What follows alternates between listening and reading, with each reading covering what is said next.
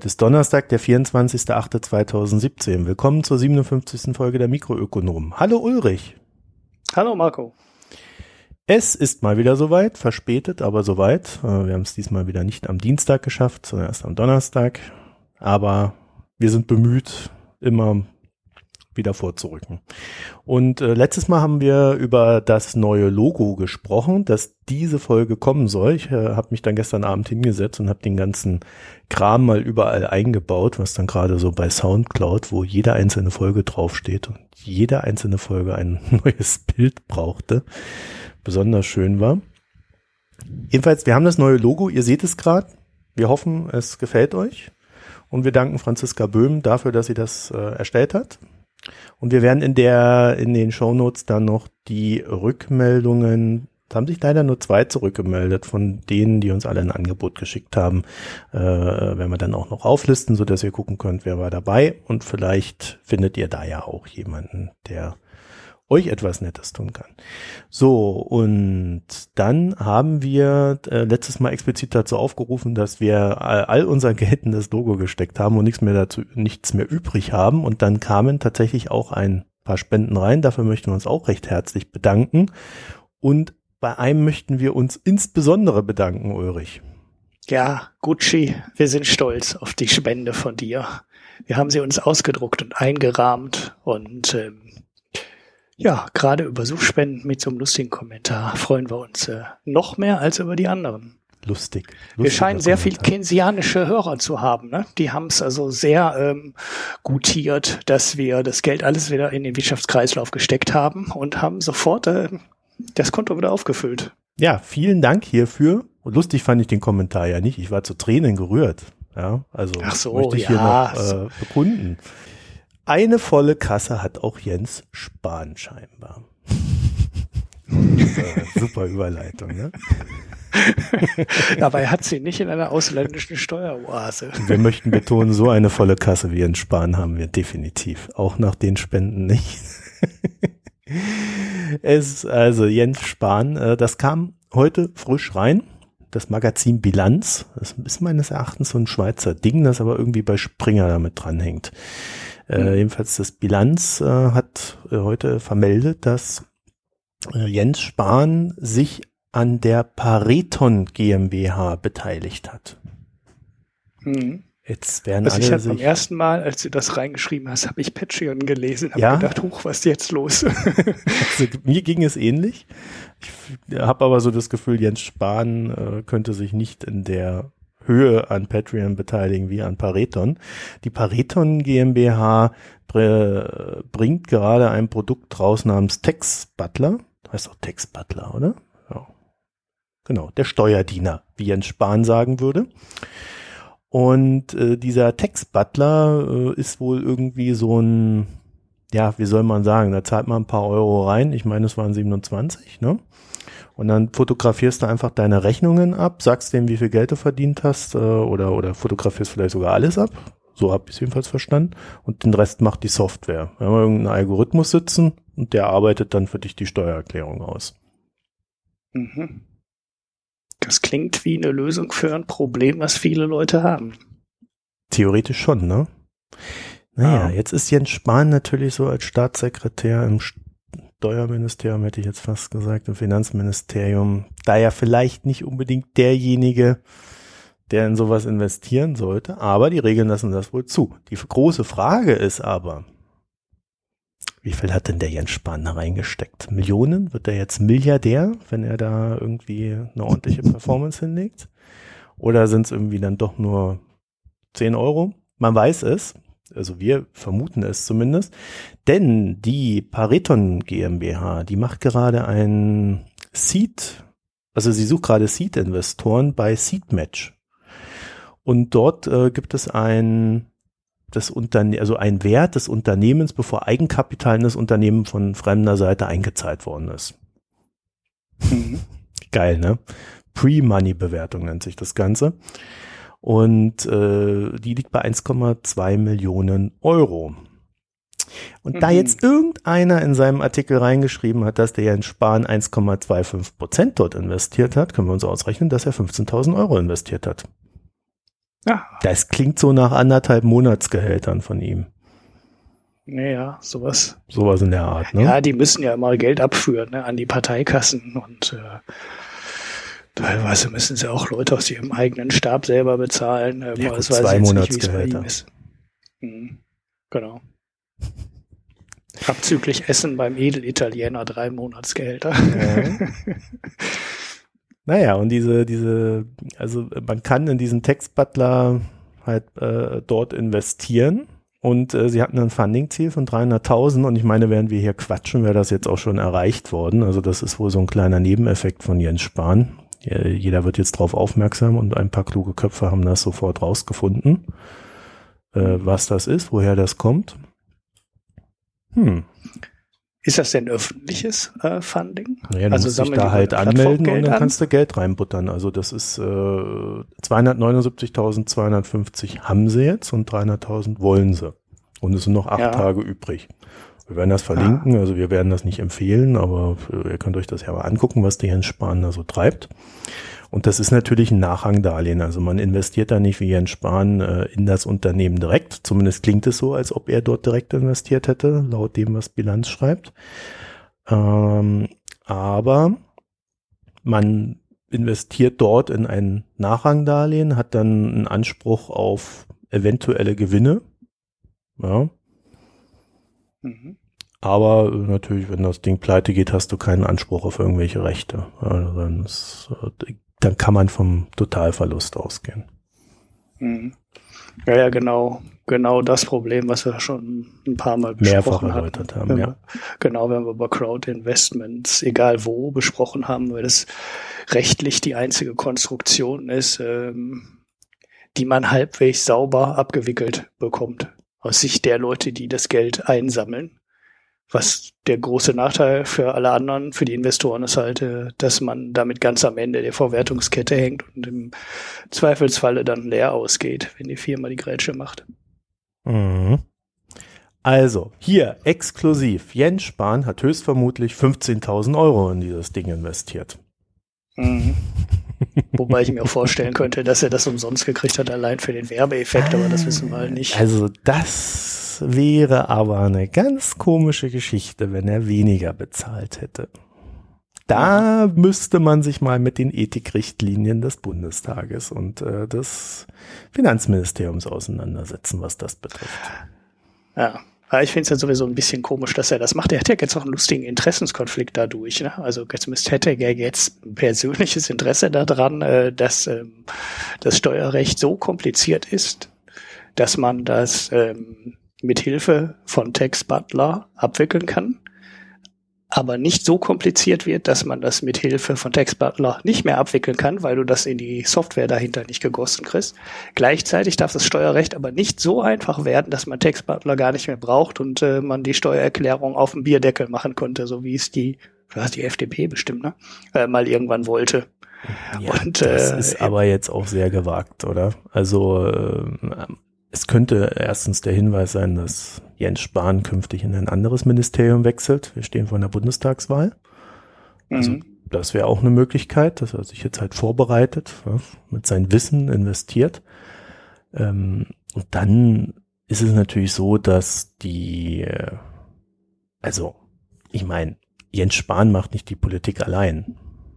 Nein, ja, schon klar. Also da gibt's noch ein paar andere. Und du weißt, wer dieses Ministerium führt.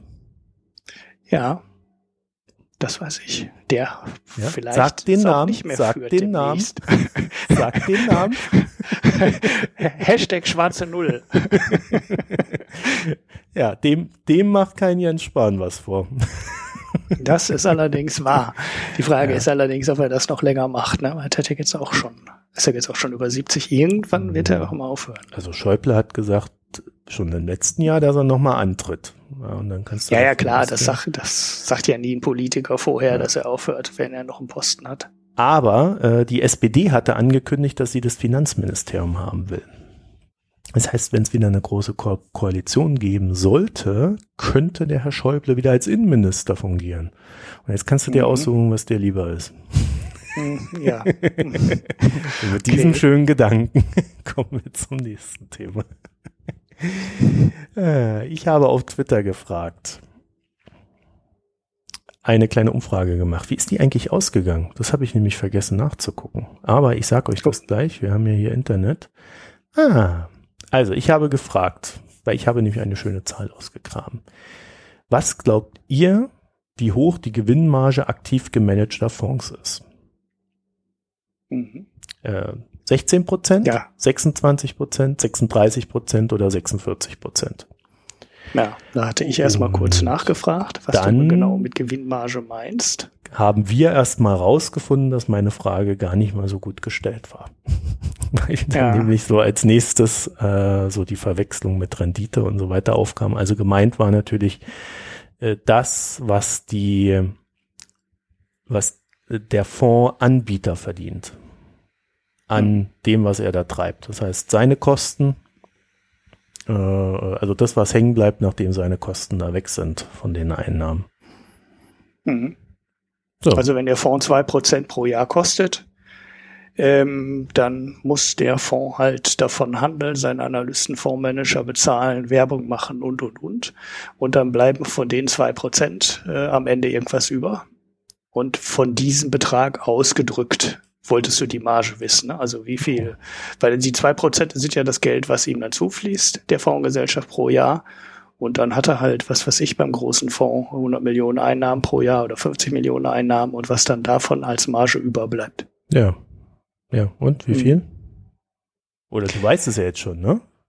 Ja, ich habe es aber nicht mehr im Kopf. Ich, äh, ich war aber relativ nah dran an der Zahl, weil ich wusste, dass die ähm, ETF-Gesellschaften durchaus vernünftige Margen haben. Also da sollte man ja eigentlich davon ausgehen, dass das so Anbieter sind wie ähm, ja so ein klassischer Discounter. Weil die machen ja die billigen Fonds, die äh, Gebühren, also die mit den niedrigen Gebühren. Und von der Natur der Dinge sollte man eigentlich davon ausgehen, dass das so Anbieter sind wie Aldi oder Lidl, die mit einer Marge von zwei, drei oder vier Prozent arbeiten. So wie die klassischen Handelsunternehmen oft ähm, arbeiten. Die Margen, das sind halt klassisch sehr niedrig. Ich hatte die Zahl bei irgendeinem ETF-Anbieter mal gesehen. Ich habe sie jetzt nicht mehr im Kopf, aber ähm, die war so als grobe Idee, lag die so bei so einem Viertel. Und da war ich schon überrascht, ähm, dass man als Fondsgesellschaft, selbst wenn man auf diese ähm, ganz aggressiv befreiesten Fonds setzt, offensichtlich noch 20 oder 25 Prozent Marge ähm, erwirtschaften kann. Und deshalb war mein Tipp, äh, ist halt höher. Na, also noch höher als diese ungefähr Viertelmarge, die ähm, eine ETF-Gesellschaft hat. Mhm. Ja, also es sind 36 Prozent, um das aufzulösen, was ich bemerkenswert gut finde. Ich hätte Ja. das, hätte das ursprünglich auch niedriger eingeschätzt. Äh, bei nicht aktiv gemanagten Fonds, also bei sowas wie Indexfonds oder sowas, also Fonds, die den Index nachbilden, äh, ist die Marge niedriger. Interessanterweise, aber gut, die haben ja auch nicht so viel zu tun. Äh, da kannst du auch nicht so hohe Gebühren verlangen. Wahrscheinlich ist das, äh, ist da die Konkurrenz auch höher. Und bei den Mhm. aktiv gemanagten kannst du natürlich immer behaupten, du würdest eine höhere Rendite erzielen, äh, weil du ja so, so klug managst. Und äh, da sind die Leute auch bereit, mehr zu bezahlen, wenn sie denn daran Mhm. glauben. Mhm.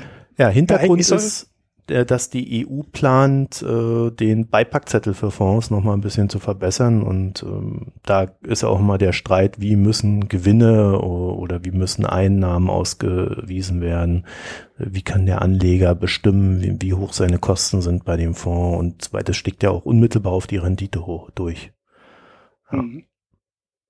Ja, ich hätte auch eigentlich bei dem E- bei den ETFs hatte ich halt hatte ich es mal gelesen und da war ich halt, Mhm. habe ich ja gerade schon gesagt, war ich schon so überrascht, ähm, dass die Marge da so hoch ist.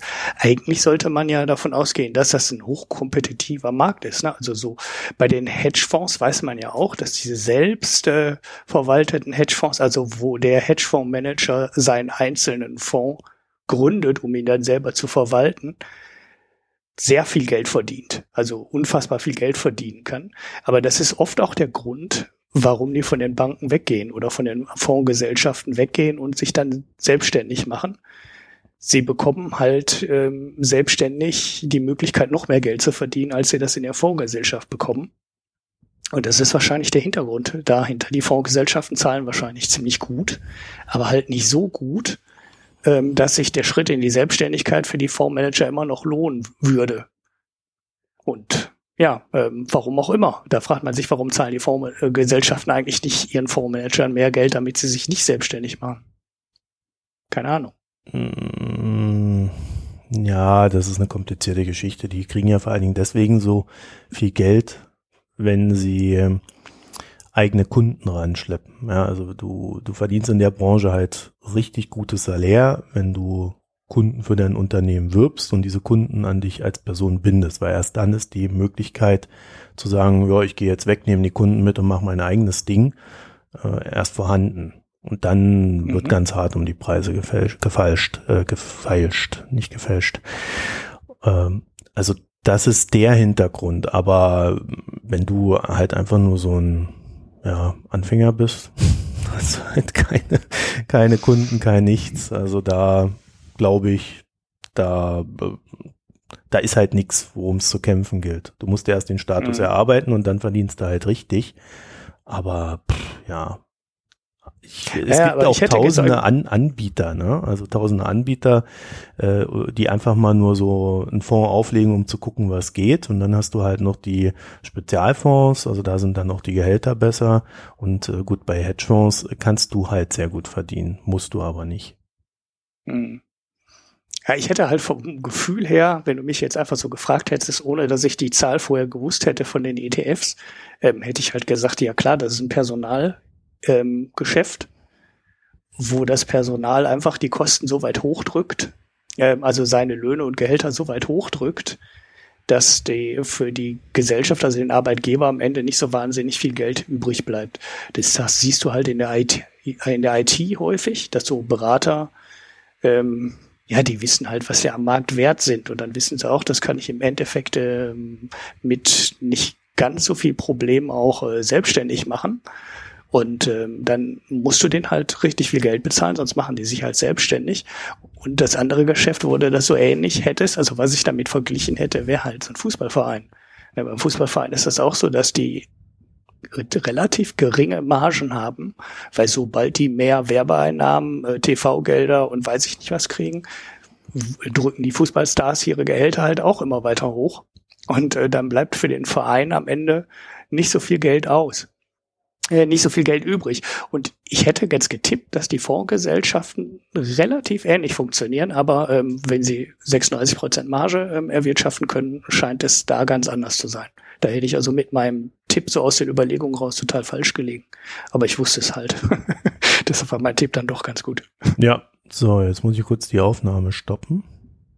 Und weiter geht's. Gut, dann würde ich sagen, belassen wir es dabei.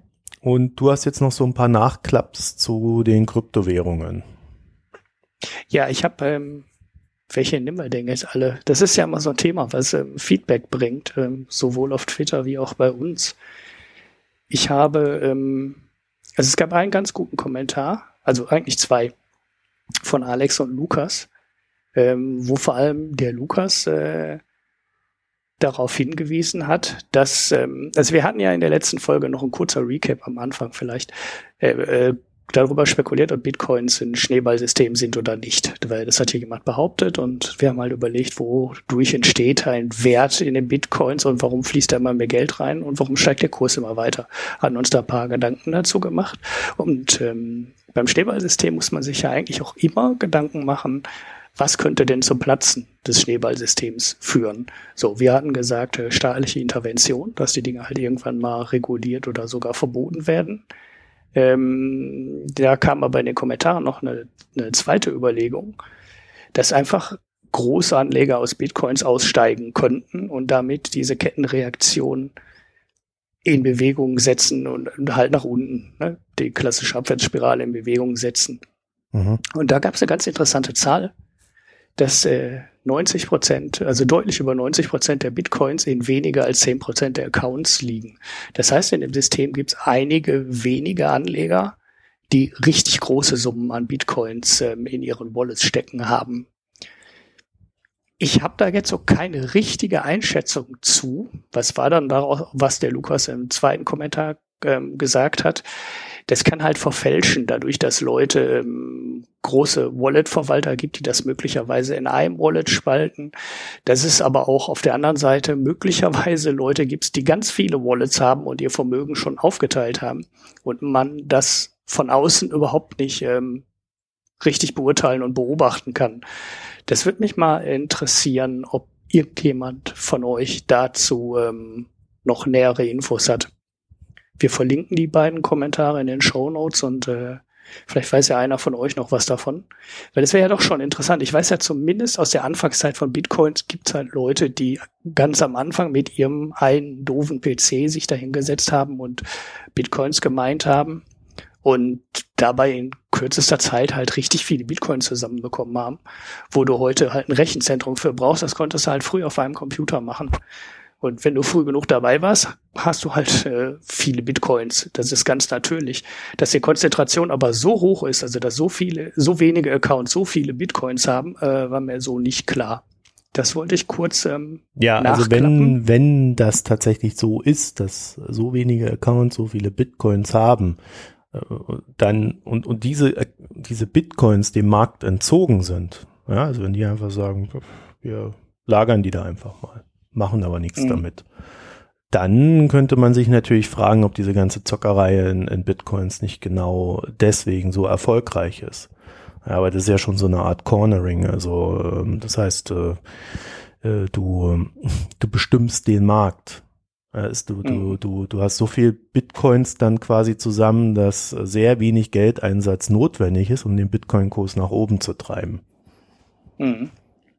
Ja, weil so einfach so viele schon in festen Händen liegen. Ja, und Die da wäre dann nämlich tatsächlich so eine Frage, äh, so, eine, so eine grundsätzliche Frage, ob dann die Bitcoins aufgrund ihrer Struktur nämlich eben nicht für das taugen, für das sie vorgesehen sind, nämlich als Zahlungsmittel, weil du äh, durch, durch diese Verzerrung in, im, im Besitz äh, keinen kein fluiden Handel hast. Mhm. Ja gut, das äh, wollte ich eigentlich nur deswegen auch nachklappen, weil äh, ich die Frage auch nicht beantworten konnte. Die Überlegung ist halt interessant. Ähm, Würde mich aber mal interessieren, ob es da irgendwelche weiteren Studien gibt, wo jemand versucht hat, das genauer genauer zu analysieren, was mhm. mit den, äh, äh, wie viele Leute am Anfang halt wirklich wie viele Bitcoins gemeint haben und wie konzentriert vielleicht äh, die Bitcoins da schon in irgendwelchen alten, uralten Wallets rumliegen und äh, mhm. wie viel davon halt wirklich gemeint wurde, ähm, nachdem das ein breiterer Trend wurde. Okay. Äh, dann ähm, also wir haben da noch mehr Nachklaps, aber diese Ukraine-Nummer können wir noch kurz machen. Wir hatten ja auch darüber spekuliert, wo eine Währung, äh, also wo eine Kryptowährung wie Bitcoin besonders interessant ist. Venezuela und China hatten wir, glaube ich, beide genannt. Ähm, jetzt ist aber allerdings letzte Woche okay bei Zero Hedge jetzt noch nicht so die richtig gute Quelle. Ähm, und die Ursprungsquelle ist Novosti, äh, was eine russische mhm. ähm, Nachrichtenagentur ist, in der gemeldet wurde, dass äh, die in der ukrainischen Regierung gesammelt 45 Millionen in Bitcoins liegen. Ist jetzt ein bisschen schwierig, äh, die Nachricht so einzuordnen. Also ich kann nur, nur aus Erfahrung sagen, dass Russen nie eine gute Quelle sind, wenn es um Dinge aus der Ukraine geht. Das war die, das ist der mögliche Disclaimer an der Nachricht. Ähm, trotzdem, ähm, damit könnte ein drittes Land hinzufügen auf die Liste der Länder, in der es möglicherweise Sinn macht, ähm, Bitcoins äh, zu haben und nicht irgendwas anderes.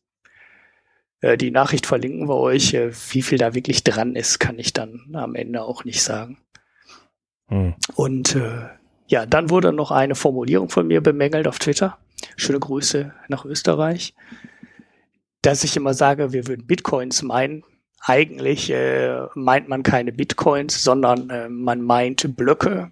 Und für dieses Meinen der Blöcke bekommt man dann eine sinkende Anzahl von Bitcoins äh, gut geschrieben. So ist die korrektere Formulierung, weil ich habe gesagt, äh, das Mining würde immer langsamer, das ist aber Quark, das Mining bleibt immer ungefähr gleich schnell. Das ist genau diese Algorithmusanpassung, die dahinter passiert, dass immer äh, ungefähr alle zehn Minuten ein Block erzeugt wird.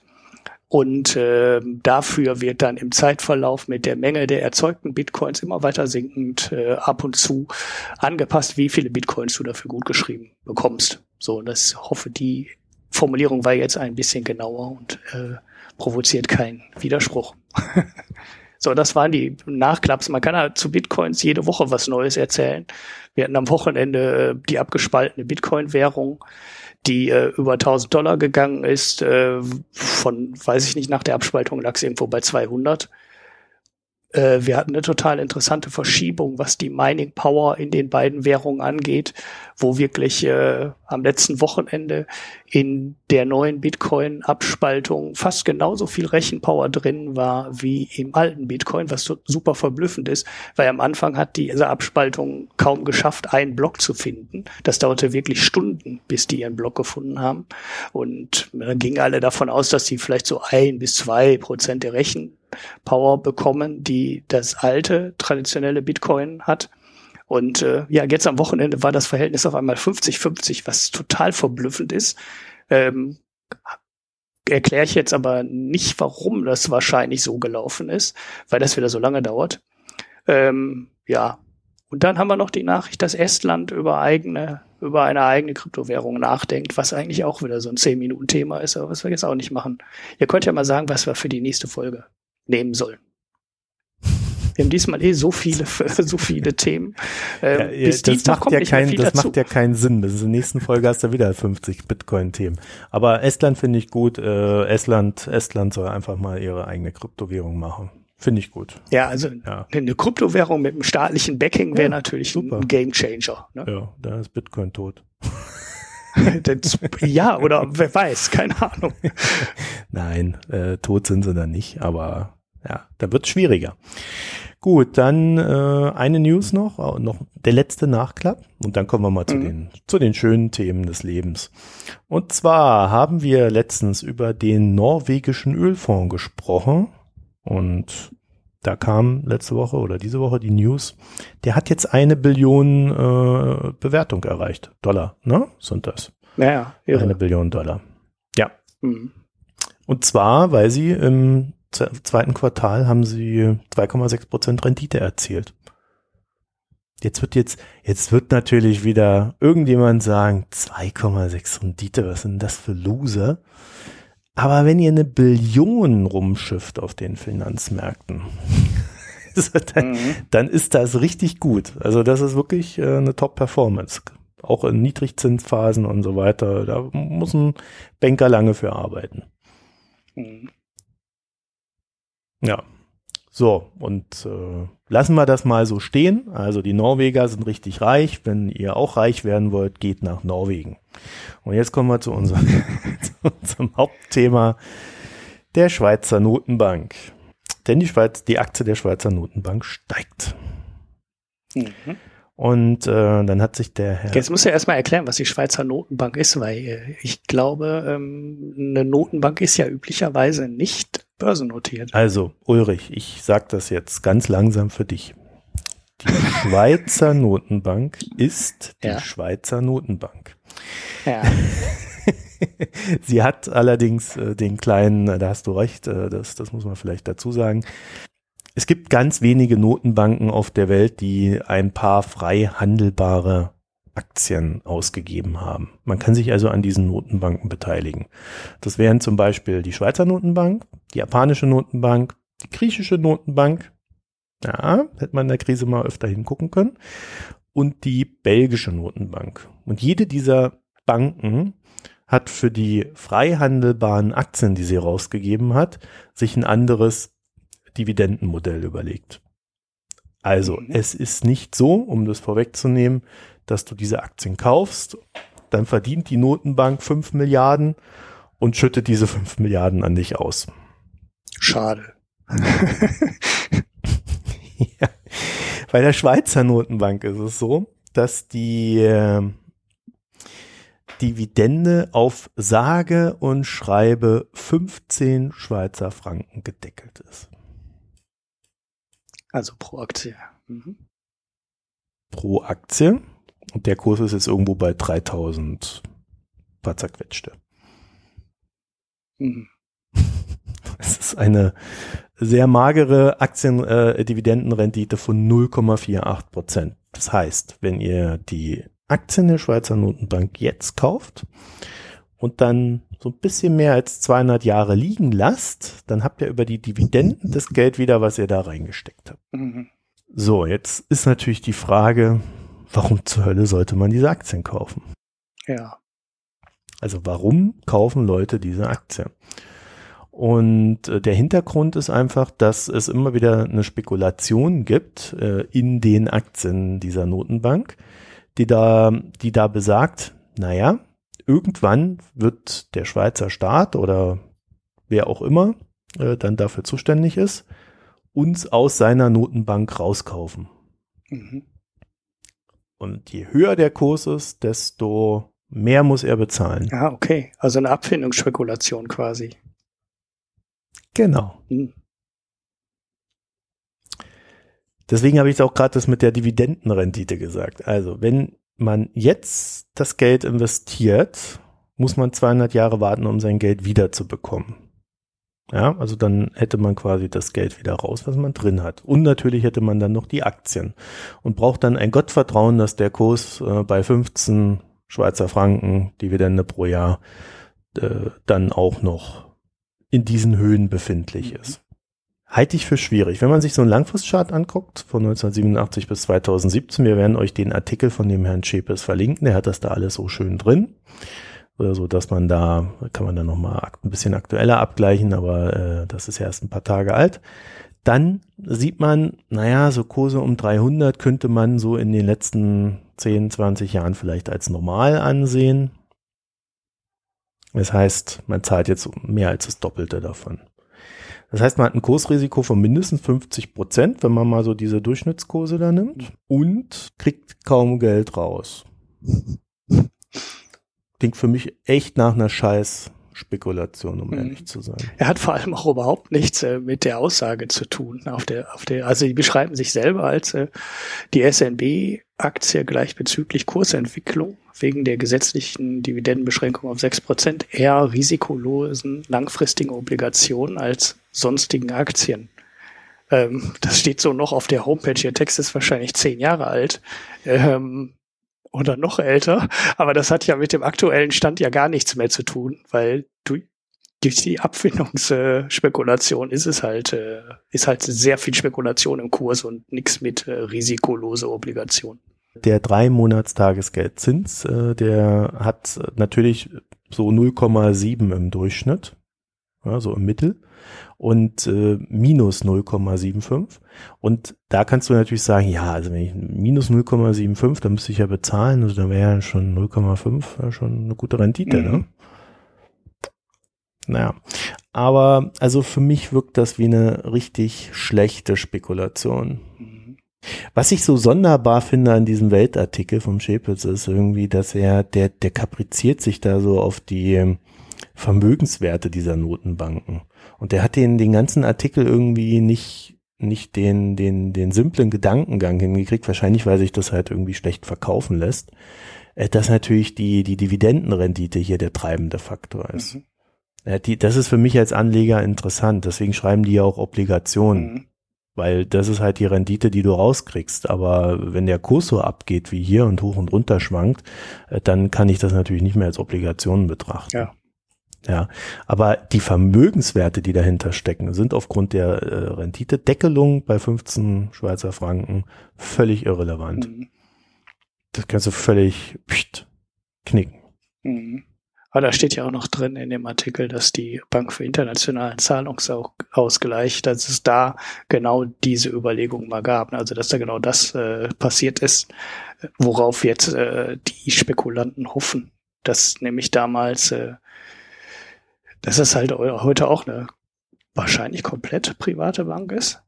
Naja, das ist die Notenbank der Notenbanken, so wie es ja hier auch so schön heißt. Äh, das heißt, da stecken nochmal ganz andere Interessen dahinter als ähm, bei, bei so einer SNB. Mhm.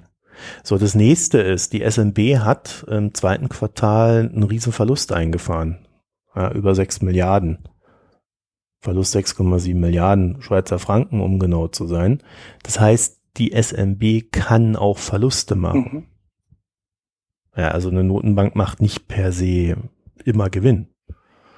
Gerade die Schweizer, die ja ähm, mit diesen ganzen Währungsabsicherungen, die sie jetzt äh, mittlerweile überall laufen haben, damit der Franken nicht zu stark wird gegenüber einem Dollar, gegenüber einem Euro und gegenüber sonst noch wem, äh, da haben die überall so, so, so Geld eingesetzt, um, um das zu verhindern.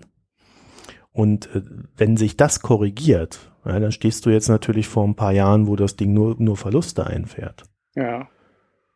Und dann bist du natürlich richtig der Depp, wenn du da noch nicht mal mehr deine 15 Schweizer Franken bekommst. Ja. ja. Die haben auch Aktien. Ich, ich versuche das gerade noch rauszufinden. Ich habe vor kurzem auch so eine Nachricht gelesen, dass einer der größten Aktionäre von Apple, meine ich, die Schweizer Nationalbank war. Äh, ich suche das gerade. Das ist in dem Weltartikel gar nicht drin. Ich dachte, das wäre der Artikel gewesen. Also die kaufen inzwischen auch Aktien, aus welchen Gründen noch immer. Die genau. Ähm, ja, die müssen halt ihr Geld irgendwo unterbringen. Ja, ne? aber warum kaufen sie da nicht Anleihen? Ich meine, sie bezeichnen sich ja selber als äh, Obligation, dann müssten sie ja eigentlich tendenziell in Anleihen gehen. Nee, die haben immer eine Mischung aus, aus Anleihen und Aktien. Also die, die sind natürlich auch schon so ein bisschen renditeorientiert. Ja? Also die wollen ja jetzt nicht unbedingt es gibt halt einen, einen sinnvollen Mix und äh, den, den machen sie schon. Das andere ist natürlich, dass die Renditen in den letzten Jahren ziemlich im Keller waren, was Anleihen mhm. betrifft. Und wenn du dann noch mehr kaufst, gerade als Schweizer Notenbank, äh, dann ähm, ruinierst, also die haben ja ein paar Milliarden da eingesetzt, das sind ja keine Peanuts, äh, die die da fahren. Und ähm, also da wirkst du auf dem Markt ein, deswegen musst du es breit streuen im mhm. Markt. Ja, aber ich sehe gerade, es ist auch gar nicht so viel. Ähm, die haben 2015, ich finde es ja gerade bei der FAZ ist jetzt kein ganz aktueller Artikel, aber sie haben 640 Milliarden. Ähm, diese verwalten 35 davon sind Gold, 593, also 593 von den 640 sind äh, Devisen null in Geldmarktgeschäften, vier Milliarden in internationalen Wertpapieren, sonstiger Achter. Das heißt, äh, das, was ich da gerade mit Apple gesagt habe, kann gar nicht stimmen. Oder es hat sich im letzten Jahr deutlich geändert. Also ich meine, sie haben auch irgendwann gesagt, sie kaufen Aktien. Aber ich, ich ja, ja, sie kaufen Zahlen. Aktien, die stehen ja. auch hier drin. Im Wert von 1,5 Milliarden haben sie Apple zum Beispiel. Aber auf die gesamte Summe gerechnet ist es halt äh, quasi nichts. Also es ist jetzt nicht so, dass die auf einmal 20 Prozent oder 30 Prozent in Aktien hätten. Ähm, es muss deutlich weniger sein. Ja, es ist halt ein weiterer Marktteilnehmer mhm. in diesem Markt dann auch. Ja, ja also ich habe ähm, das vielleicht noch so zur, zur Ergänzung. Ich habe mir noch diese anderen Notenbanken angeguckt. Äh, also die Schweizer Notenbank zahlt 15 Franken. Ähm, die japanische Notenbank äh, zahlt eine Dividende, die auf 5% je Fiskaljahr gedeckelt ist. Die belgische Nationalbank zahlt irgendwie 6% aufs Kapital plus 50% vom Nettoerlös. Ja, die haben dann irgendwie so ein Gremium, das das dann jedes Jahr festlegt. Und bei der Bank of Greece, muss ich ehrlich sagen, habe ich es nicht kapiert. ist, die, die Website sieht aus, als ob die in den 90ern gebaut wurde und das, das ist echt katastrophal. Ich habe euch das mal verlinkt. Ich, ich werde euch das verlinken. Da könnt ihr selber gucken. Vielleicht kann ja einer sagen, was die für eine Regel haben. Ich habe das irgendwie nicht in einem vertretbaren Zeitrahmen mhm. gefunden. Das wär's zu dem Thema. Ähm, wie gesagt, also durch diese ganzen Wechselkursverluste und äh, gestiegene Zinsen hat die Notenbank im zweiten Quartal Verluste gemacht. Wenn sich die ausweiten, dann kriegt ihr nicht mal mehr die Dividende. Mhm. Außer sie schütten die aus der Substanz aus. Ne? Das hat die Bundesbank ja auch schon mal gemacht. Glaube ich. Oder? Erzähle ich jetzt Quatsch? Weiß ich ja, nicht. Ich auch nicht. Dann erzähl sowas nicht. Ja, ich habe ja direkt ein Fragezeichen so, hinten dran gehängt.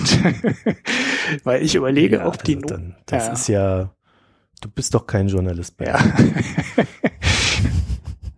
das war aber jetzt gemein. Naja, kommen wir, kommen wir mal zu meinem heutigen Lieblingsthema. Ja. Ich muss echt sagen, ich, ich habe mich so kaputt gelacht, als ich das gehört habe. Willst du es erzählen? Ja, erzähl. Ich muss ja, okay. ähm, ja, wir haben ja äh, das in der Politik sehr beliebte Modell der öffentlich-privaten Partnerschaft oder auf Englisch Public-Private Partnership. Und PPP. Ja, PPP oder im Deutschen ÖPP. Und irgendwann ist die Politik ja auf die super Idee gekommen, dass man ähm, staatliche Infrastrukturinvestitionen über solche Programme finanzieren muss. Also Deal dahinter ist, äh, man nimmt was, was der Staat früher immer gemacht hat und lässt das für äh, 10, 20 oder 30 Jahre von einer privaten Firma machen. Also zum Beispiel eine Autobahn bauen. Man könnte es mit ähm, Tunnel gibt's in Deutschland, die so gebaut worden.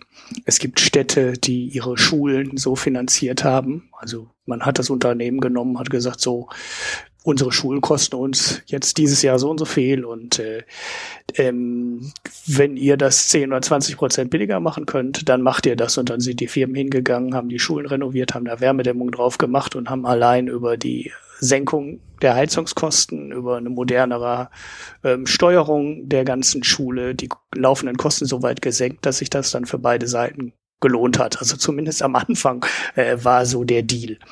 So sowas hat man ähm, in Deutschland jetzt auch mehrfach gemacht ähm, mit Autobahnen. In Süddeutschland ist äh, das Stück A8 von Ulm nach München, glaube ich, so gebaut worden. Es gibt in, Leih, äh, in äh, Lübeck ist äh, ein Tunnel unter der Trave so finanziert worden.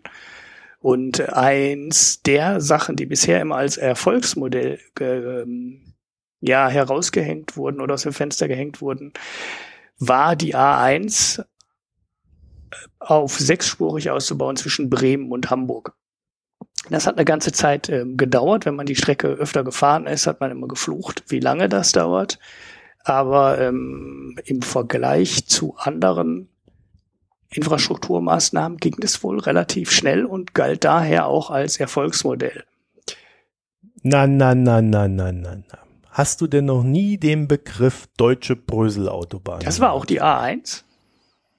Ach, ja. das wusste ich gar nicht. Also ich hatte die Bauzeit als ähm, als äh, ja, wie soll ich sagen, als ähm, eines der Sachen, mit dem man für so Pro ähm, Projekte oder Partnerschaften werben kann im Kopf, weil das ging auch wenn man immer über die Autobahn gefahren ist und gedacht hat, wie lange dauert das denn hier, war die Bauzeit wohl deutlich kürzer, als es bei vergleichbaren staatlich äh, gebauten Autobahnen so üblich ist. Mhm. Okay, das ist. Ja, der hat dann halt nur sehr schnell ja, gebröselt. Okay. Also war nicht mal der Teil wirklich ähm, sonderlich erfolgreich.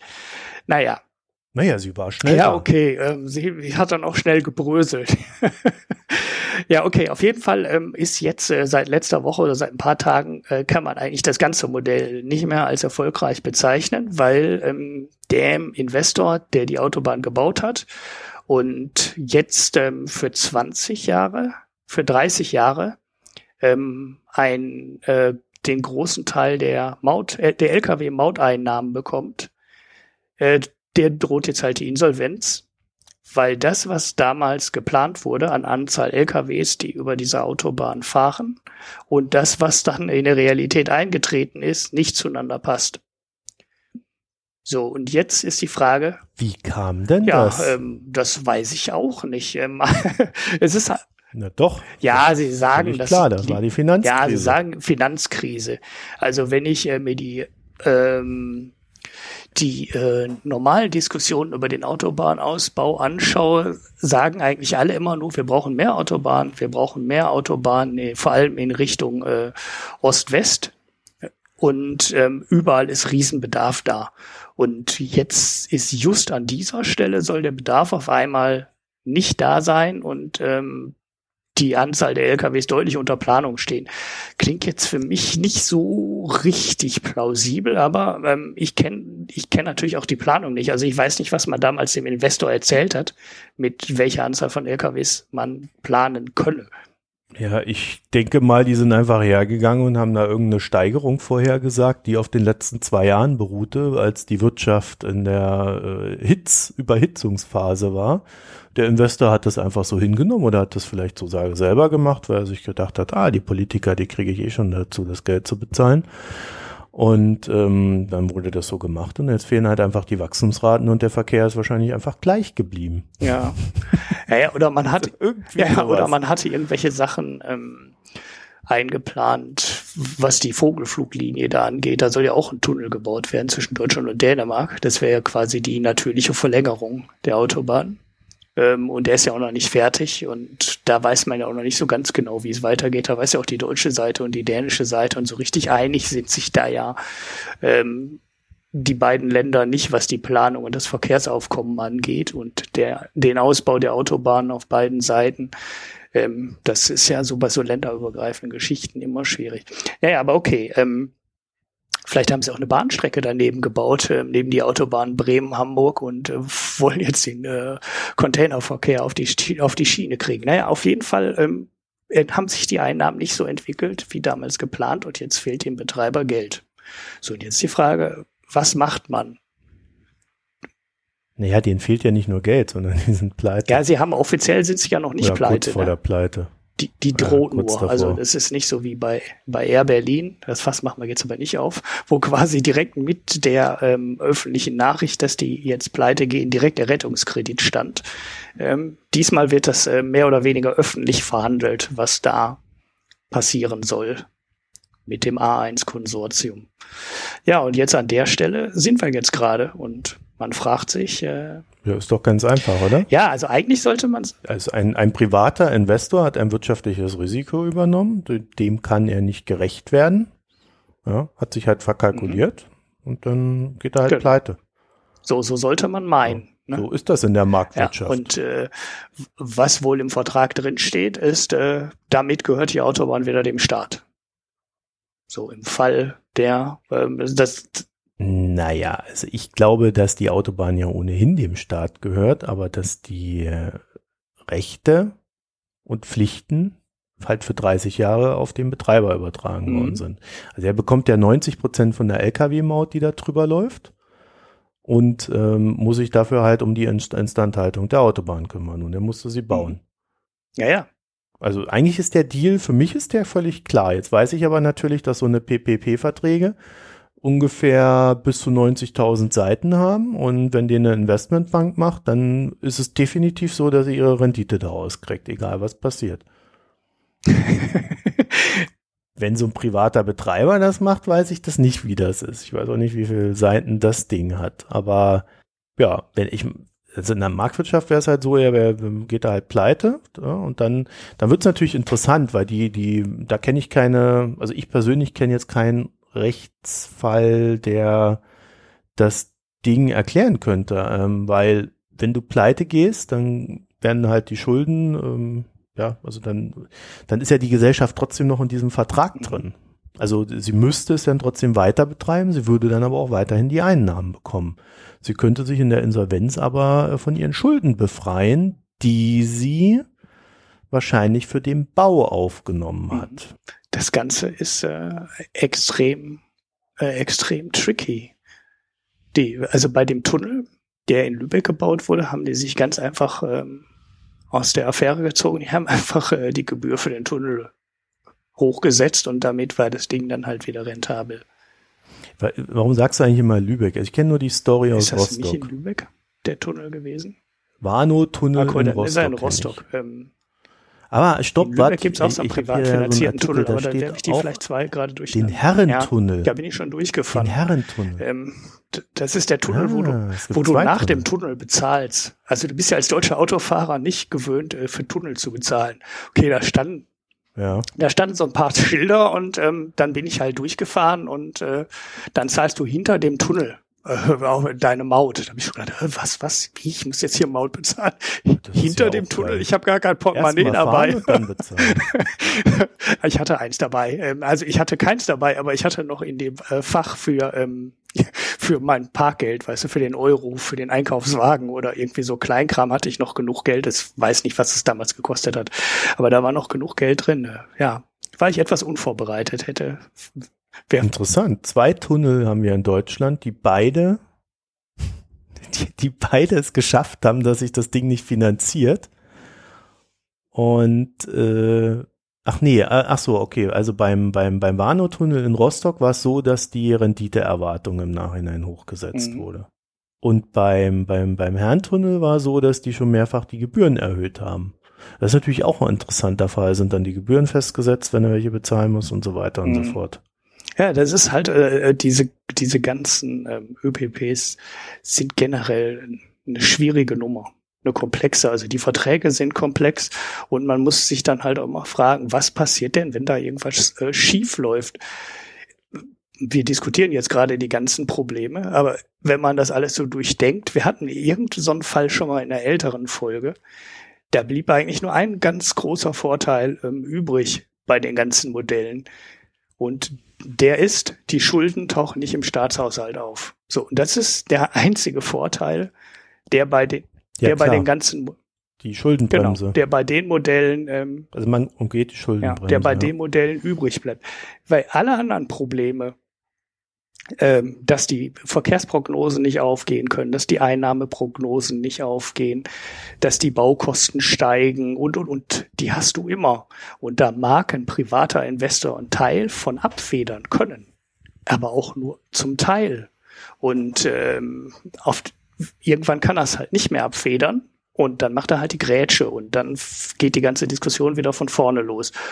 Oder die Prognosen werden alle übererfüllt und der private Investor verdient sich eine goldene Nase.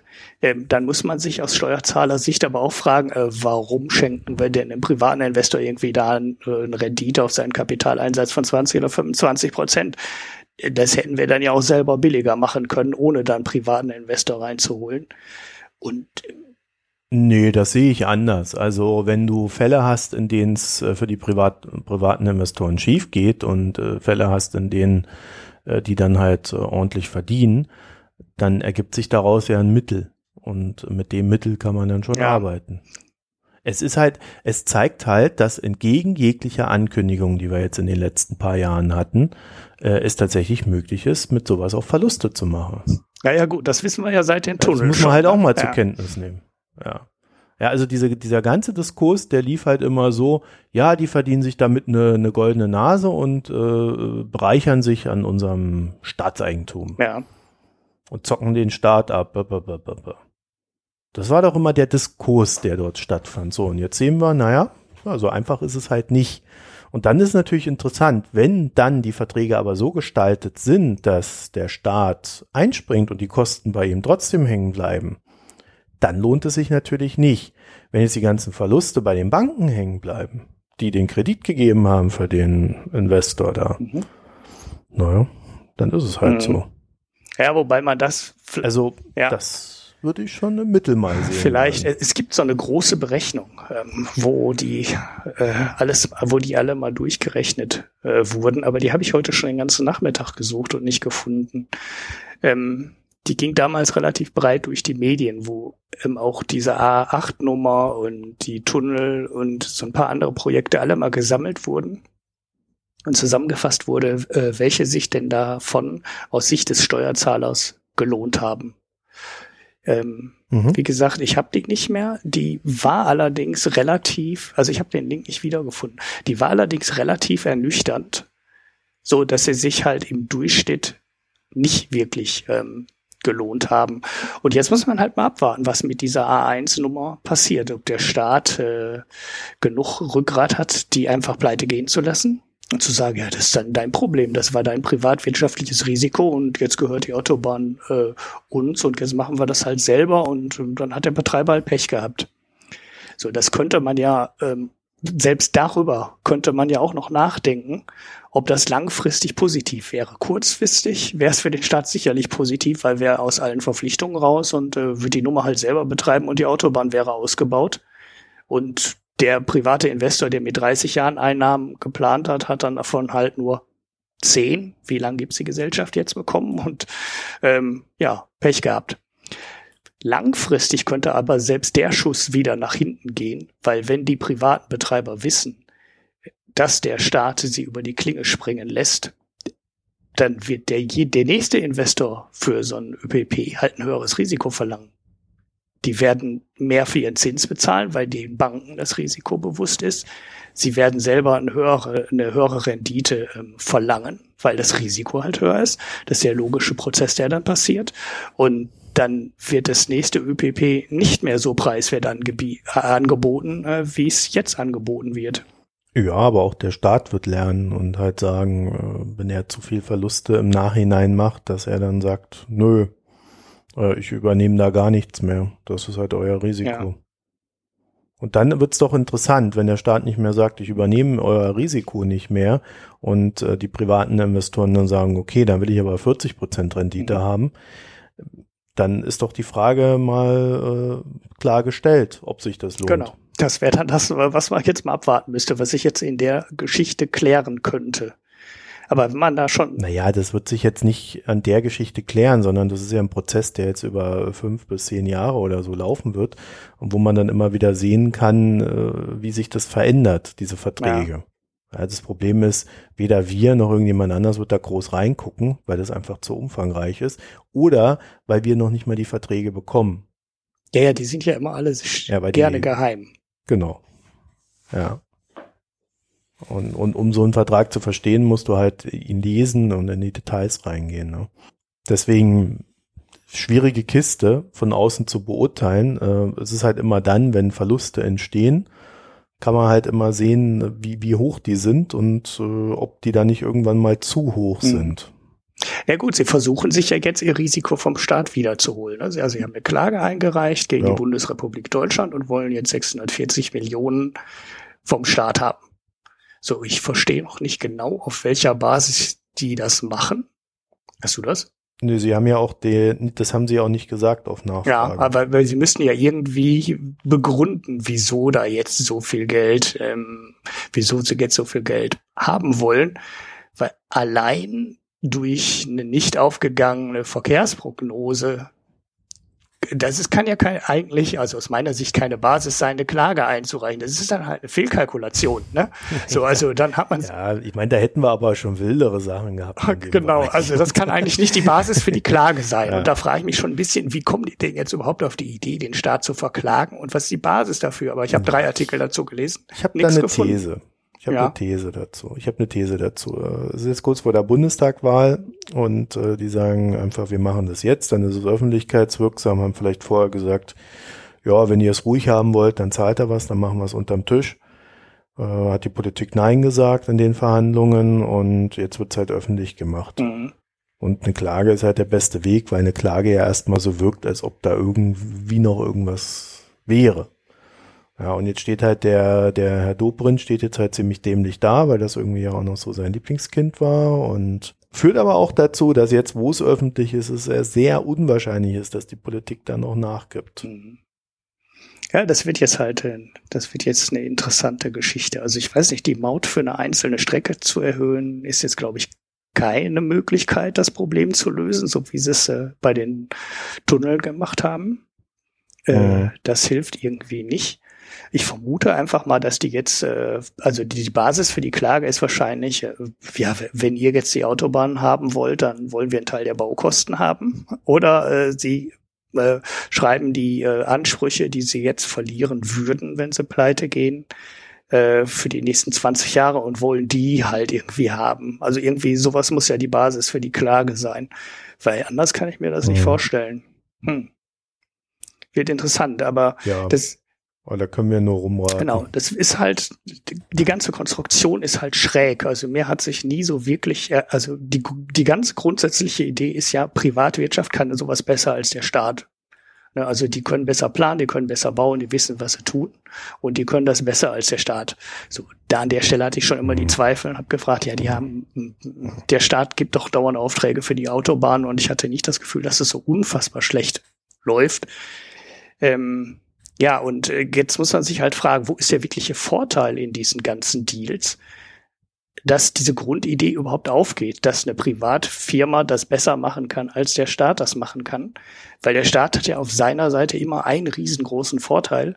Und der heißt, niemand zahlt niedrigere Zinsen als ein AAA-Schuldner wie die Bundesrepublik Deutschland. Und den Vorteil musst du erstmal wieder einholen können bei so einem Projekt, das ja durchaus kapitalintensiv ist. Also wie gesagt, der Kapitalrückfluss war über 30 Jahre geplant und erst dadurch ergibt sich dann eine Rendite für den Betreiber, dass es halt wirklich lange macht und ähm, irgendwann erst am Ende oder relativ spät in dem ganzen Prozess wird sein Cashflow positiv.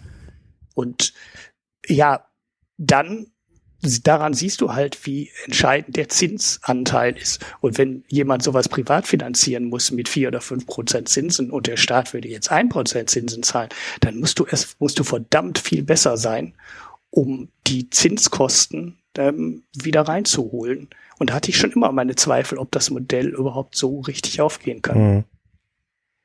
Ja, ich will noch mal eine Sache zu dem, äh, zu diesem Wachstum von 20 Prozent oder von diesen 20 Prozent zu wenig LKWs, die da drüber fahren. Es geht ja explizit um den Hamburger Abschnitt der A1. Und äh, wenn du dich vielleicht erinnerst, 2008 haben wir einen, einen riesengroßen Einbruch bei in der Schifffahrt gehabt, der äh, gerade die hanseatischen Banken ja bis heute noch beschäftigt. Äh, das heißt, äh, da ist der Umschlag wesentlich geringer. Mhm als mal von allen geplant wurde. Ja, okay. Ja, und das ist natürlich genau der Streckenabschnitt, äh, der von diesem Umschlag betroffen ist. Ja, aber das war doch 2010 alles schon wieder so fast ausgebügelt. Also die Containerschiffe, ähm, das boomt doch immer noch. Naja, das ist eine Frage, wie du das rechnest. Wenn du dich an, äh, an den Erwartungen der Schifffahrt orientiert hast, die ja bis heute noch unter zu hohem Frachtangebot zu kämpfen, mit zu hohem Frachtangebot zu kämpfen hat, obwohl es ja wieder mhm. läuft. Ja gut, klar, da hast du recht. Könntest du ja. dich da sehr gut verkalkulieren. Ja. ja also das und ich denke mal, so werden sie es gemacht haben, dass sie gesagt haben, naja, also wenn dann die Frachtraten, äh, also wenn da, wenn da die, die, die, die das Frachtvolumen äh, nach oben geht, ja, dann äh, ist ja klar, die, die müssen ja alle irgendwo dann auch dahin und dann ist der Streckenabschnitt ideal geeignet. Ja, und da ist dann tatsächlich auch die Frage, warum wir, wenn das wirklich eine Folge der Finanzkrise ist, und danach sieht es für mich jetzt wirklich auch aus, warum wir dann auch das jetzt noch bezahlen mhm. sollen. Ja, also mal, mal in, in, in diesen Kategorien auch gedacht. Ja. Also Marktwirtschaft ist ja jetzt nicht unbedingt dafür da, damit hier jeder äh, Renditen einfahren kann, wie er es gerne ja, genau. hätte. Das, das, ja, auch soziale Marktwirtschaft ist ja. nicht dafür da. Die Verteilung muss da schon symmetrisch sein. Also ähm, wenn irgendjemand ja. sich eine hohe Rendite einstecken kann, wenn das Projekt gut läuft, dann muss da halt auch jemand dabei sein, der mit negativen Renditen überleben kann. Und äh, das kann nicht am Steuerzahler hängen bleiben. In dem Weser-Kurier-Artikel ist übrigens der äh, diese Metastudie genannt, die ich gerade mal kurz angeschnitten hatte. Und das waren die mhm. sechs ÖPP-Vorhaben auf Bundesautobahn A1, A4, A5, A8, A9 und fällt nicht besonders günstig für die privaten Betreiber aus. Die Baukosten lagen laut Rechnungshofbericht aus dem Jahr 2013 um fast zwei Milliarden Euro zu hoch. Äh, unveröffentlichtes Gutachten und so, das erklärt wahrscheinlich auch, warum ich das nicht ähm, ad hoc und so schnell wiedergefunden habe. Also selbst an diesem Teil äh, mit den, die Privaten bauen so Dinger ähm, billiger, äh, ist nicht so wahnsinnig viel dran. Ja, da darf man nicht vergessen, dass natürlich äh, die Baubranche boomt und da auch die Kosten mittlerweile wesentlich höher sind, äh, wenn du als vor zwei, drei Jahren. Ja, und wenn du vor zwei, drei Jahren sowas durchplanst und dir der Bauboom ausgebrochen ist in Deutschland wegen der niedrigen Zinsen, ja, dann kannst du davon ausgehen, dass die Kosten höher werden, weil halt die, die Leute alle mehr Geld mhm. verlangen. Ja, also das ist halt, es ist sowas ist auch echt schwer zu planen, wenn du wenn du in so einer Phase, wo, wo alles ein Bach runtergeht, äh, so ein Zeugs baust, dann wird's billiger. das macht ja immer keiner. Ja. okay, also dann lass uns mal das Thema dicht machen. Ich glaube, da haben wir auch uns erschöpfend jetzt zu geäußert. Ich finde das immer wieder interessant, dass immer wenn der Staat irgendwo mit dabei ist, dann auch die privaten Anbieter sagen, ja, der Staat muss mich retten. Mhm, genau. Ja, das scheint so, so ein Automatismus zu sein. Klar, kann man probieren, würde ich auch probieren an deren Stelle, aber äh, ich finde, da müsste man auch mal drüber nachdenken, ob nicht allein deswegen es schon unrentabel ist, diese ganzen Projekte durchzuziehen. Ja, ich will ja auch von meinen Verklags äh, Vertragspartnern nicht äh, dauernd verklagt werden, wenn die sich verkalkulieren. Ich meine, ja, so. ja. Macht ja auch ja, keinen Spaß, mit so Leuten zusammenzuarbeiten. Alles sonderbar. Ja. Naja. Also, dann wollen wir zum Gesellschaftsteil überleiten oder hast du ja. noch etwas Dringendes Nein. mitzuteilen? Nö, nicht. Na gut. Also, Gesellschaftsteil. Hurra. Hast du Picks? Äh, fang du doch mit deinem an, dann suche ich noch schnell ein. das, ist, das ist wieder so der Klassiker hier, ne? Ich mache mir die Arbeit, ja, schreibe mir die Seele aus dem Leib, nachdem ich ein Buch du für euch dich ja selber. habe. Ja, ich pick mich selber. Völlig Ja. schamlos hier. Ich habe auch nichts anderes. meine, Zeit, meine Zeit und mein Schweiß und mein Blut habe ich in diesen Pick, den ich euch jetzt gebe, gesteckt. Und zwar habe ich das äh, aktuelle Buch von Bernd Ulrich gelesen, Guten Morgen Abendland, in dem er sich darin versucht, naja, Deutschland so ein bisschen zu erklären und ein positives Bild zu zeichnen von Deutschland und ja, Angela Merkel als liberale Kanzlerin zu etablieren. Und ähm, ich fand dieses Buch gerade so zum Ende hin komplett schräg. Mich hat das, mich hat das irgendwann völlig aus der Bahn geworfen, wie jemand wie Bernd Ulrich, der ja doch recht gut in diesen ganzen Debatten in diesem Land drin ist, eine Analyse über Deutschland schreiben kann und dabei das Thema Hass und Mobbing und Angriffe auf Flüchtlinge und sonst was nicht erwähnen kann. Stattdessen irgendwie das alles so als wir haben die letzten drei, vier Jahre doch super und ganz cool überstanden und ohne größere Schäden. Und am Ende hat das äh, dann irgendwie sogar noch fertiggebracht, die Friedenspreisrede von Caroline Emke herzunehmen, um zu beweisen, dass das liberale Establishment sich in einer Opferrolle befinden soll. Äh, ja. Mhm. Also die Argumentation lautet von ihm tatsächlich so, äh, die Frau ist Journalistin und sie wird beschimpft und bedroht. Und das ist auch alles nicht abzustreiten und es wirkt vielleicht ein bisschen befremdlich. Und, aber sie ist eine der bekanntesten Journalistinnen dieses Landes, hat einen renommierten Preis bekommen. Und da kann man doch sich nicht als Opfer definieren. Also Ulrich, wenn du mal irgendwann einen Preis Ja. gewinnst, dann schreibe ich dir eine Morddrohung und dann wird Bernd Ulrich dir erklären, ähm, ja, stell dich jetzt mal nicht so an, Ulrich. Ja. Das musst du wegstecken. Du hast einen Äh, Preis gewonnen. ja, okay. Ja, und äh, ja, und das hat mich dann dazu angehalten, über dieses Buch nochmal sehr intensiv nachzudenken und dieses ganze Gedankengebäude, was Bernd Ulrich da gesponnen hat. Und da habe ich dann äh, das mal alles so aufgeschrieben. Hm. Ja, ich habe jetzt leider nicht so ganz die Zeit gehabt, die ich gerne dafür gehabt hätte, um das nochmal so ein bisschen festzusohnen an der einen oder anderen Stelle. Aber ich denke, meine Problematik mit diesem Buch und diesem Gedankengebäude, das er da aufgebaut hat, ist klar. Deswegen pick ich das, weil ich das auch nicht ganz uninteressant für die Bundestagswahl halte, weil mir schon so ein bisschen irgendwie, und das geht mir auch in meinem eigenen Kopf so, in den letzten Monaten aufgefallen ist, okay, wir haben Donald Trump, der ist völlig abgefahren, äh, will die irgendwelche Atombomben auf Nordkorea schmeißen und sonst noch was und haut laut, laut laufend irgendeinen Scheiß raus. Und auf einmal nehmen wir so Leute, die eigentlich ziemlich konservativ sind. Ups, jetzt randaliere ich hier schon. Die ziemlich konservativ sind oder auch so Leute wie George W. Bush, die ja auch so ihre Kriege hatten und die wir damals auch schon ziemlich abgefahren fanden. Die nehmen wir plötzlich so als liberal wahr Mhm. so als gemäßigt, als gesittet. Ja, und ich finde, Angela Merkel ist äh, sicherlich nicht die schlechteste Kanzlerin, die wir hatten. Ich bin mit vielen Sachen einverstanden, die sie macht, aber sie ist eine Konservative.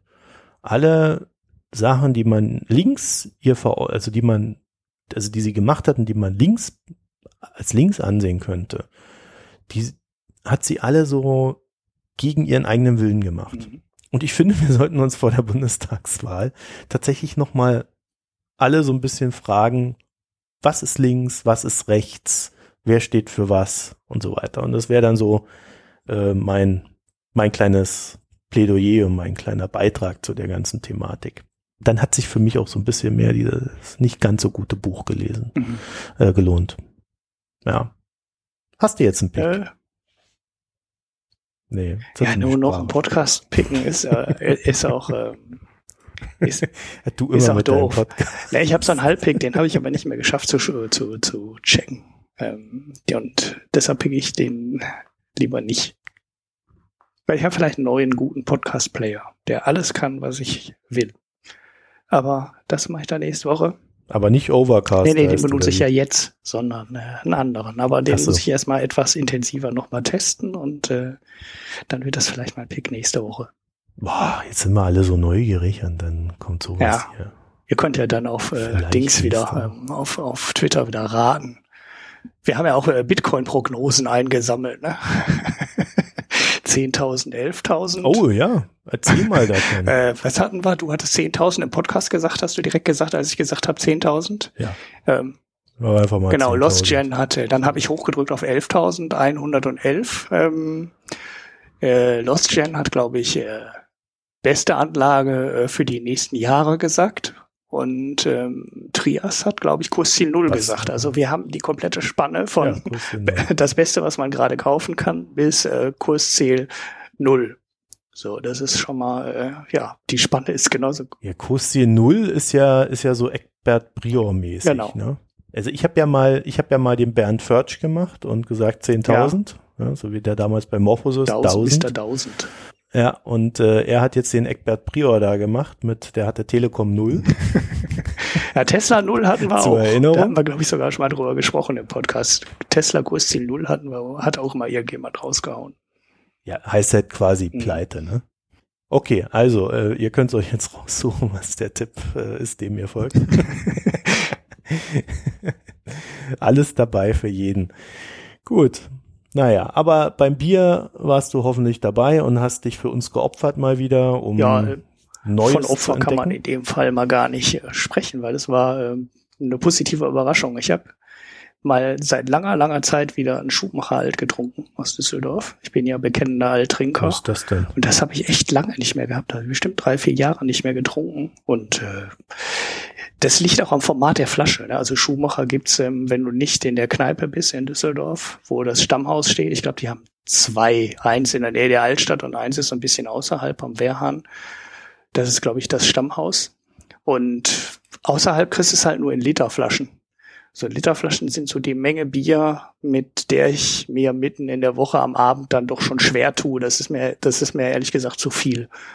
So, das habe ich dann aber doch mal die Flasche mitgenommen und das war echt lecker. Das ist äh, ein gutes Alt. Also kommt jetzt nicht wirklich überraschend, wer schon mal einen Schuhmacher getrunken hat, dass es ein gutes Alt ist.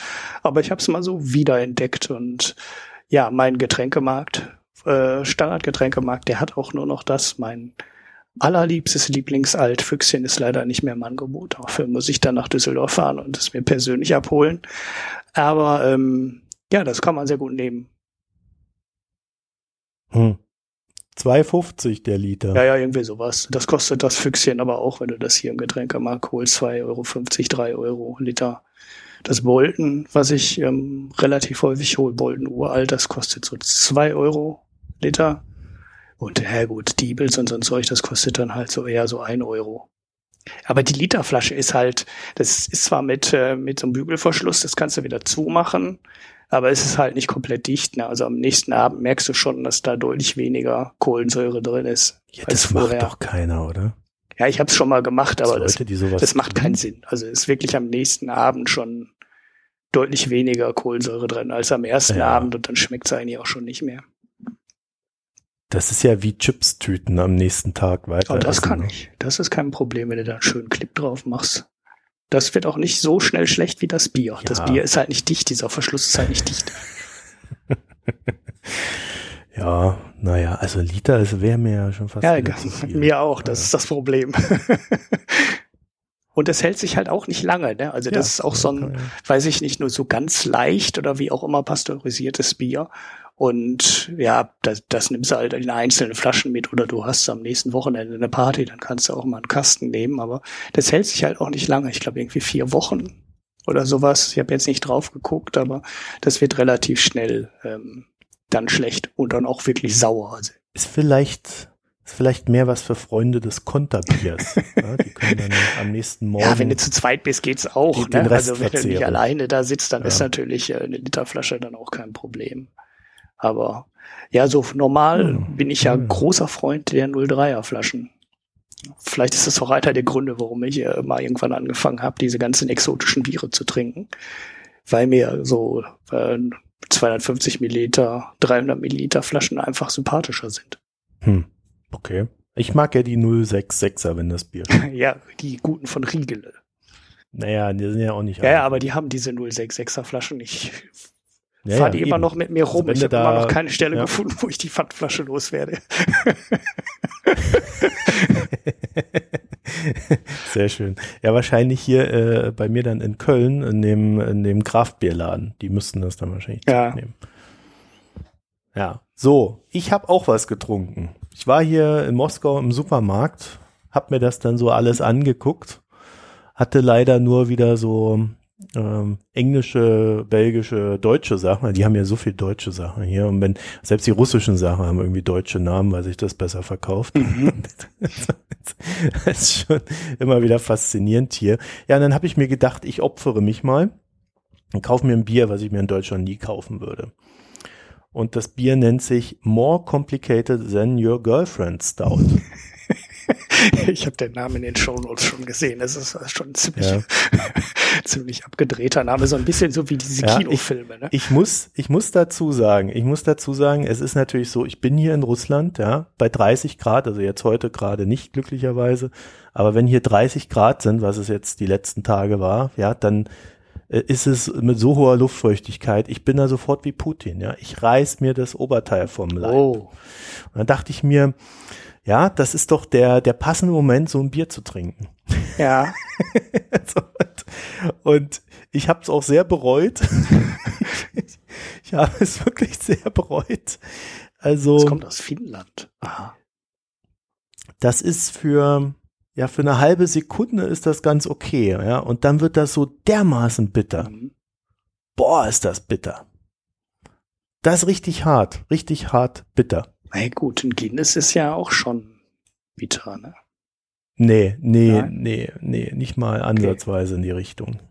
Also richtig einfach nur bitter. Okay. Also es stand ja drauf, dass es kompliziertes Bier ist. Naja, also es war nicht sehr kompliziert, es war einfach nur bitter. Ja, äh, aber das, äh, das ist schon, das ist schon äh, sehr, sehr, ich weiß nicht, also wenn man das so als Statement nimmt, dann ähm, ist das schon ein ziemlich fieses Ja. Statement. Ja. ja. Äh, nee, also das war, und dann gibt's hier irgendwie so Leute in diesen Bierbewertungsdingern da, die dann sagen, oh, ist das Bier bitter, aber ein Punkt mehr wegen dem Namen. ja, okay. Der Name hat was.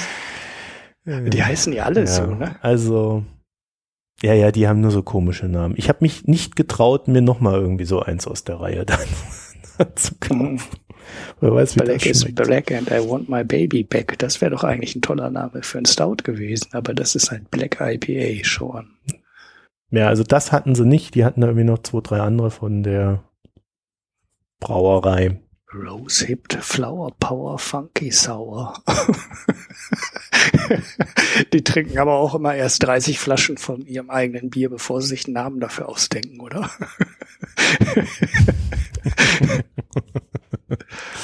Ja, ich weiß es nicht. Also das war, das war eine sehr bittere Erfahrung. Und äh, ich würde davon abraten, dieses Bier zu trinken. Ja. Bäh. ja. Ich bin ja immer noch auf der Suche nach einem guten Stout, aber das Thema hatten wir schon mal. Ja, ich habe dir doch Vorschläge sind immer noch äh, willkommen. Ja, ja, aber das war mit Schokolade Ja, und so. Das, so kriegt man das nirgendwo hier. Das ist ja. Also, äh, guter hat das okay, ich muss mal morgen da vorbeifahren. Ich sagte ein guter. Ja, ich habe hier einen, der angeblich gut sein soll. ich war aber immer noch nicht Du da. mit deinen komischen Bieren, die dann immer nicht schmecken oder so. Uh. Naja, also nee, trinkt dieses Bier nicht, was ich da hatte, erspart euch das. Hm. Und äh, naja, mal gucken. Vielleicht kriege ich noch mal irgendein interessantes Bier. Das Problem bei diesen russischen Sachen ist, ich, ich habe ja auch immer keine Ahnung, was da drauf steht. Ne? Ich muss dann immer so diesen, diesen Google-Übersetzer nehmen und dann irgendwie so die Kamera draufhalten und dann irgendwie versuchen, irgendwie rauszufinden, was das Mhm. ist. Sonst, sonst hätte ich irgendwie mir auch mal schon so, ein- so ein russisches genommen. Ja, probier doch einfach mal. So schlecht kann es nicht sein. Nein, ich will wenigstens halbwegs wissen, was ich da trinke. Das ist das. Also man muss ja schon so ein bisschen aufpassen. Ne? Die, die sind da recht gnadenlos mit reinschütten von Dingen in alles Mögliche. Ja. Ja, naja. Gut. Haben wir noch was? Mehr haben wir nicht, oder?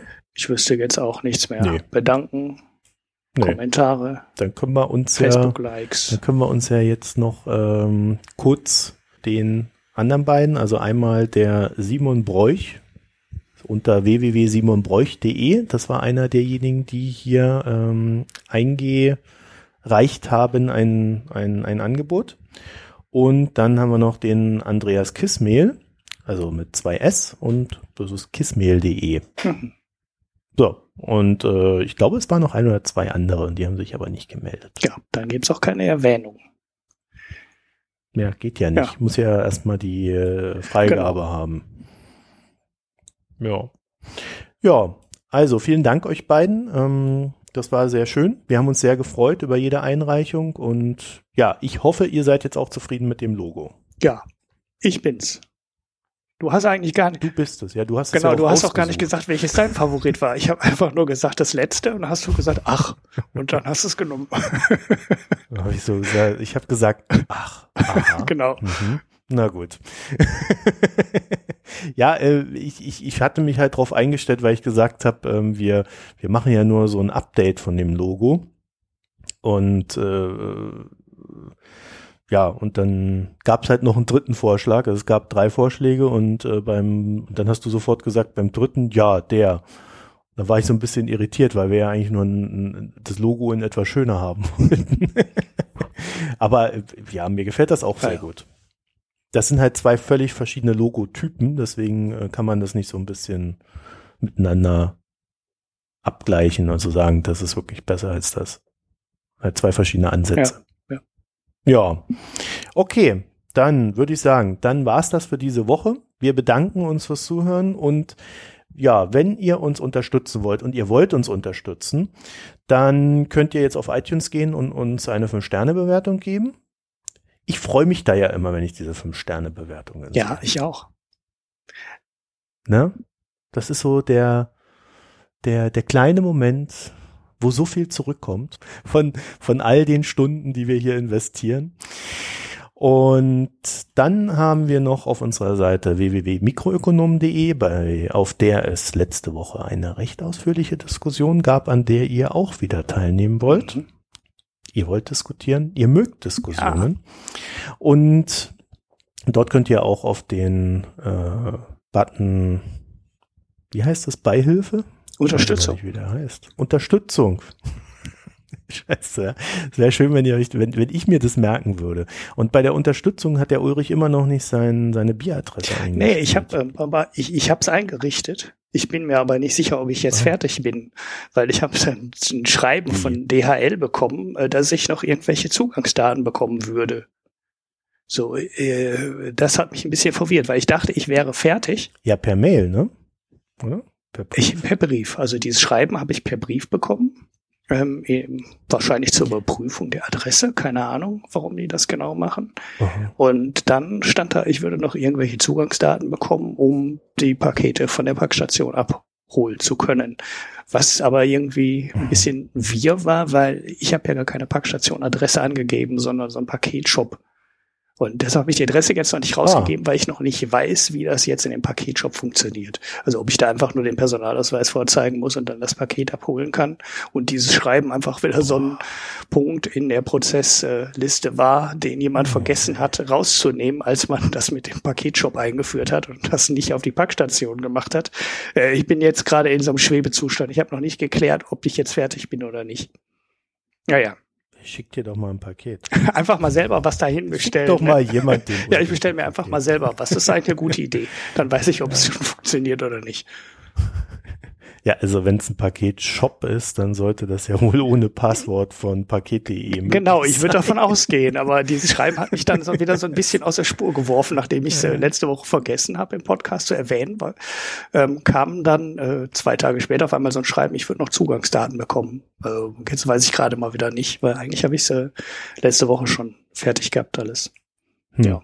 Ich habe jedenfalls auf der Seite habe ich es dann noch geschafft, irgendwie mal äh, diesen Steady-Button, den wir ja schon seit äh, potenziell drei, vier Monaten haben. Wir haben ja noch keinen einzigen Cent über Steady bekommen. Ich habe den jetzt mal da reingebaut. als ich irgendwie gesehen habe, die haben jetzt neue. Ja, das ist super. Also wenn ihr euch jetzt bei Bildblock auf die Unterstützerliste per Steady eingetragen habt, dann habt ihr schon den ultra wichtigen Steady-Account und könnt jetzt direkt noch einen zweiten Unterstützungsauftrag fertig machen. Ähm, und ihr wisst ja, ab 100 Euro im Monat Einnahmen werden wir live streamen und ihr könnt live dabei sein, wie wir diese Sendung aufnehmen. Ja. Ja, ja. und ab 250 Euro gibt's die News. Genau. Ja, wir haben ja schon zwei Stretch Goals. Also wir machen das jetzt so total professionell hier. Ja, wir, wir tun Dinge für euch. naja, also geht da mal drauf, wenn ihr Bock habt. Äh, am liebsten sind uns natürlich immer noch die Bankverbindungen. So, und dann wollte ich noch irgendwas erzählen, was ich jetzt wieder vergessen habe. Ja, nee, das ist doch lauter Quatsch wieder die Hälfte Notes steht nichts mehr. Echt nicht? Ja. Provident hm. haben wir noch, aber das nee, Thema haben wir nicht dann, gemacht.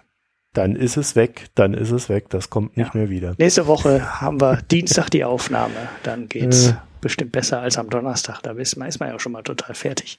Ja, ich hoffe zumindest, dass ich es Dienstag schaffe. Ne? Äh, ich bin da dann auch irgendwie Mittwoch und Donnerstag komplett äh, auf Reisen. Bin da erst äh, Freitag wieder da und dann bin ich dann nächste Woche wieder weg, äh, also übernächste Woche und äh, bah. Ja, deswegen musst du ja jetzt auch zweimal schneiden. Ja, ja, die, die nächsten beiden Folgen, aber nicht die heutige. Habe ich richtig verstanden, ne? Ja, ja, ja. nee, die, die heutige genau. schneide ich. Ja.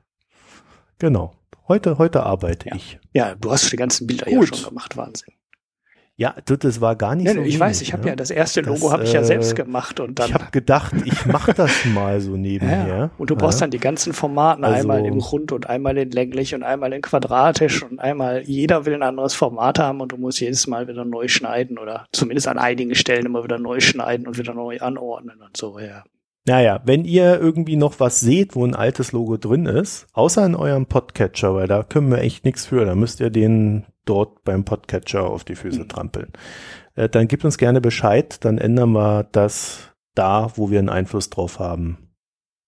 Jo. Ja, machen wir. Okay, also dann, jetzt seid ihr erlöst. Schönen Abend noch oder schönen Vielen Tag. Dank fürs Tschüss. Zuhören. Ciao.